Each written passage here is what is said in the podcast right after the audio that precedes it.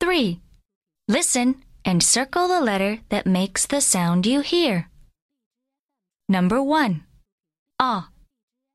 Number 2. D. Number 3. Eh. Number 4. Ah. Number 5. Ah. Number 6. Ah.